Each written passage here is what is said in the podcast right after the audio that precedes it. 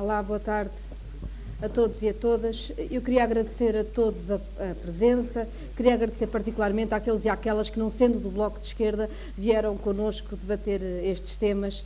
São debates que nós temos tido já há algum tempo, debates em que tivemos, fizemos sempre a questão de ter posições diferentes e visões diferentes sobre a realidade, porque achamos que é dessa forma que vamos construindo soluções, é nessa, nesse diálogo, eh, nessa conversa. Nós, eh, os que aqui estamos, temos-nos cruzado nas piores das eh, circunstâncias. Este ano foi um ano particularmente trágico, marcado pelo enorme sofrimento, José Manuel Pureza já o disse, mas na verdade nós temos feito estas conversas sobre a floresta não só fechados dentro de salas, mas também nas visitas várias que fomos fazendo ao longo do tempo e em que cruzámos seguramente nos, nas circunstâncias mais difíceis, não só este ano, mas nos anos anteriores. Um, eu julgava que depois de 2016 ter estado em Aroca e no Funchal, que não iríamos ver o que vimos em 2017.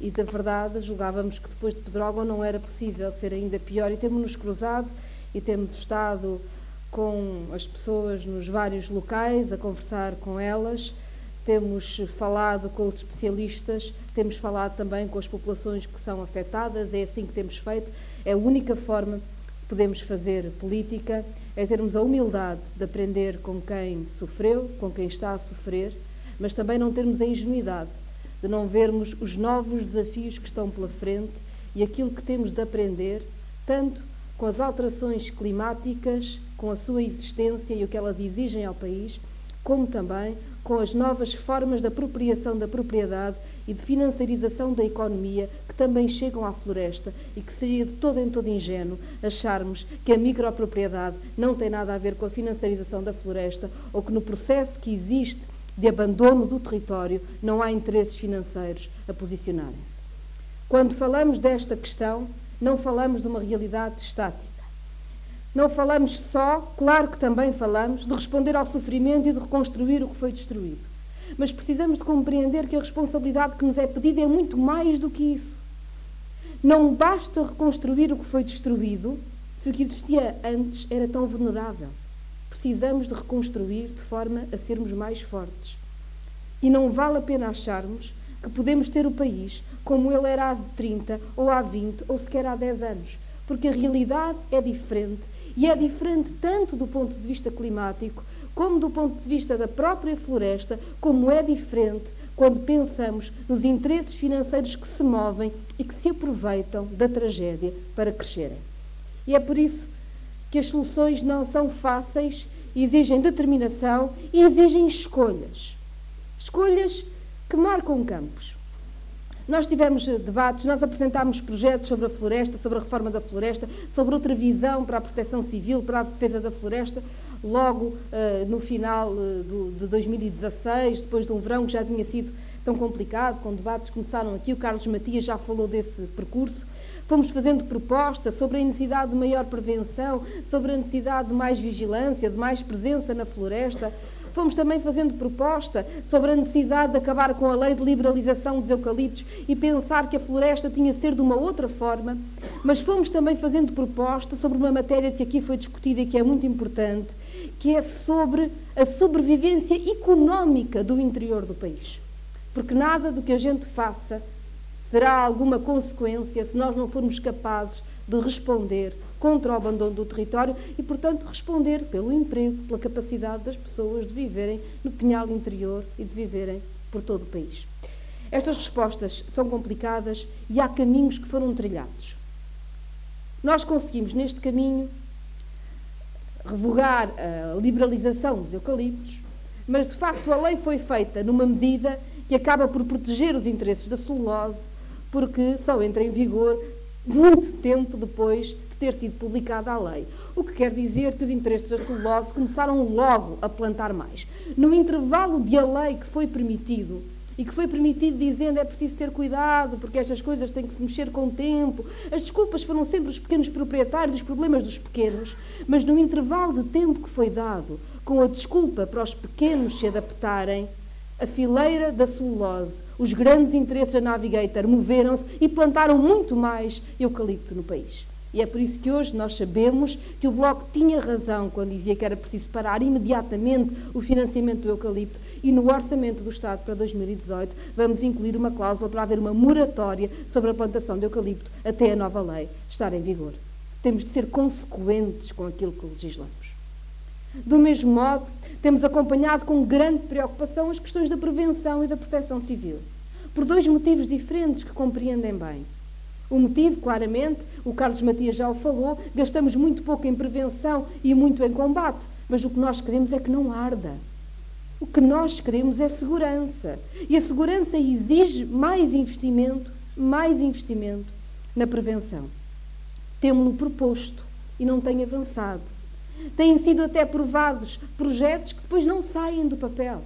E mais uma vez, aqui chegados, temos de ter a coragem de explicar qual é o novo modelo de proteção civil e de defesa da floresta, porque o nome já já o conhecemos, os conteúdos nem por isso. E precisamos tenha um conteúdo concreto, orçamental, para nós sabermos que é sério e que desta vez vai mudar mesmo, que temos os meios e a capacidade para responder pela segurança das populações. E temos, claro, de pensar, e Zé Manuel Pureza já o disse bem, o que são os investimentos que o país precisa, estratégicos. Porque se nós continuamos a achar que os investimentos estratégicos que o país precisa são aqueles que fazem do interior um corredor entre os portos e Espanha, vamos continuar a ter abandono do território, vamos continuar a ter um país desprotegido. Os investimentos que criam coesão territorial, que permitem emprego, o contrariar, o abandono. E, claro, as questões da propriedade e as questões da gestão florestal.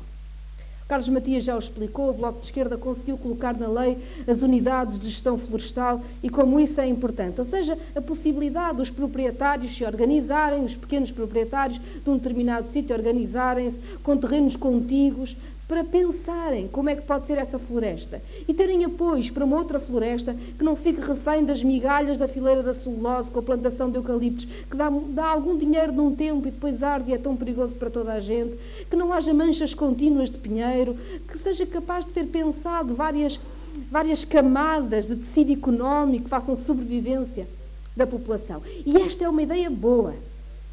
Mas é uma ideia que pode ser ingênua se não tiver os meios e não tiver a capacidade pública.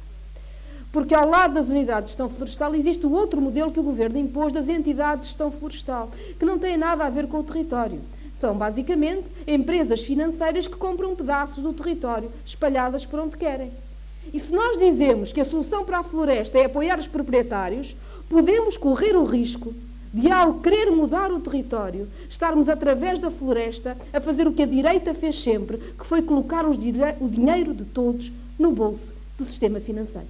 A financiarização da floresta é tanto uma realidade perigosa dos nossos tempos como são as alterações climáticas. E é por isso que temos de fazer opções. E as opções fazem-se à esquerda ou à direita. Podemos achar que este é o tempo dos pactos de regime à moda da direita, que acabam sempre por responder a estes interesses financeiros e nunca ter a coragem de preparar o futuro, ou fazermos uma mudança na floresta e no território por acordos à esquerda que coloquem no centro das opções políticas o desenvolvimento dos territórios, as condições concretas de vida da população que lá habita e contrariar o abandono do território e, com isto, ter um país mais seguro e uma floresta mais protegida. Não são opções simples e são escolhas. Escolhe-se à direita ou escolhe-se à esquerda. O Bloco de Esquerda não tem faltado a este debate, sabendo da sua complexidade. Mas quando um debate é complexo, o pior que podemos fazer é fugir dele ou achar que todas as soluções são boas soluções. Temos que fazer opções. Precisamos seguramente de ter a coragem do investimento público e dos serviços públicos que sirvam todo o território. Temos de reconhecer como foi um tremendo erro encerrar escolas, centros de saúde, tribunais, hospitais, estações de correio, dizendo que era preciso encerrar porque não eram rentáveis. O que é insustentável é um país abandonado. Da mesma forma, temos que ter a coragem de dizer qual é o ornamento da floresta que queremos e ter a capacidade e a presença do Estado no terreno para saber que as opções que fazemos hoje tendo em conta que, nos, que precisamos de nos proteger das alterações climáticas, do aquecimento, são escolhas difíceis e que têm de acontecer. E isso faz com a capacidade do Estado de proteger as populações e de impor, sim, regras para a floresta, regras para o território. Não significa isto que se faça contra alguém. Todas as regras devem ser discutidas e explicadas. E tão importante que é que quem tem responsabilidades políticas não vá só ao território quando é preciso consolar as lágrimas. Claro que é necessário fazê-lo. Mas é preciso depois ir também ao território explicar as mudanças que vamos ter de fazer na nossa floresta. Não é fácil dizer em Leiria que não podemos ter um pinhal que é só pinheiro bravo, que é uma mancha contínua, que isso é um risco para o nosso clima. Vamos ter que debater com a população de Leiria, se tivermos a coragem, um pinhal que seja reconstruído e que seja reconstruído de uma forma nova. Que possa ter mais espécies além do pinheiro bravo, que não seja uma mancha contínua, que seja mais resistente e mais resiliente para o clima que temos. Isto não se faz contra as populações, faz com as populações. Teremos de escolher que propriedade é que queremos. E para que quem viu a sua terra arder, quem viu o seu investimento da floresta arder ano após ano, e eu estive com tanta gente que perdeu tudo nos últimos tempos, para que esta gente não desista e não entregue a sua propriedade, ou pelo menos a sua gestão da propriedade, a uma qualquer entidade financeira que fará o trabalho por si e queira ter um trabalho que promove emprego, vida no local em que habita, temos de perceber que o Estado tem de se chegar à frente. O Estado tem que assumir responsabilidade. As autarquias têm de assumir controle sobre terras que estão abandonadas. Precisamos de ter a coragem de ter essa intervenção. Porque onde o Estado falhar, vos garanto que os interesses financeiros não falham. E o pior que poderia sair da tragédia que o nosso país atravessou foi por o Estado não intervir por o Estado não assumir as suas responsabilidades de controle público do território, o território ser entregue às entidades financeiras que depois farão tudo o que quiserem, mas vos garanto que a qualidade de vida das populações, a segurança do nosso território ou o meio ambiente em que vivemos será a última das prioridades. São escolhas difíceis, são escolhas que têm de ser feitas. No Bloco fazemos os debates difíceis para podermos fazer as escolhas essenciais. Nos próximos tempos, este debate vai continuar, mas tem seguramente um ponto importante no próximo Orçamento do Estado. E no próximo Orçamento do Estado temos que saber o que escolhemos. E a escolha tem de ser a reconstrução do que foi perdido. E a reconstrução em melhores condições. Valer pelo emprego. Cada emprego destruído no interior é mais abandono do território valer pelas condições de vida das pessoas. Reconstruir é reconstruir as casas e é reconstruir capacidade produtiva. E é seguramente reconstruir de uma forma que seja mais segura, que seja mais sustentável e que seja em nome das populações. Este Orçamento do Estado tem de ter esse apoio. O apoio social imediato, porque precisamos das equipas na rua de quem precisa de apoio e de quem viveu o terror absoluto. E isso significa que nós não podemos ter, depois de passada a Comissão Nacional sobre o que aconteceu, os psicólogos extra que estão hoje nos centros de saúde do interior a irem embora e os centros de saúde ficarem tão vazios como estavam antes. Vamos precisar de ter as equipas no terreno durante anos, não é durante uns meses. Em 2018 fazemos já essa opção. Teremos de ser capazes de fazer. Temos que fazer a opção clara da gestão do combustível da rede primária. Ou seja, o Estado vai ter que entrar em terrenos privados e vai ter que limpar. Vai ter que limpar. E é preciso ter a coragem de o assumir. E vai ter que ressarcir-se naturalmente dos gastos que tiver com que os privados não fizeram. Faz parte. Como também não podemos achar que as empresas privadas, que aliás nunca deviam ter sido privatizadas, como a EDP, a REN ou a PT, podem continuar a ter cabos por todo o território como queiram e nem sequer limpar as faixas onde estão localizadas. É preciso cobrar a quem deve. É preciso cobrar a segurança do país. E é preciso ter um orçamento do Estado que dê ao Estado a capacidade de fazer esse trabalho. E é preciso garantir que as autarquias têm capacidade de intervir no território. Continuar a defender que os terrenos abandonados são algo a que, bem, temos que aceitar porque o país é pobre e está frágil, significa só querermos o país cada vez mais pobre e cada vez mais frágil. A capacidade pública de intervir nos terrenos abandonados, para ter uma proposta económica para a floresta que seja ambientalmente responsável, é uma capacidade essencial e que tem de avançar.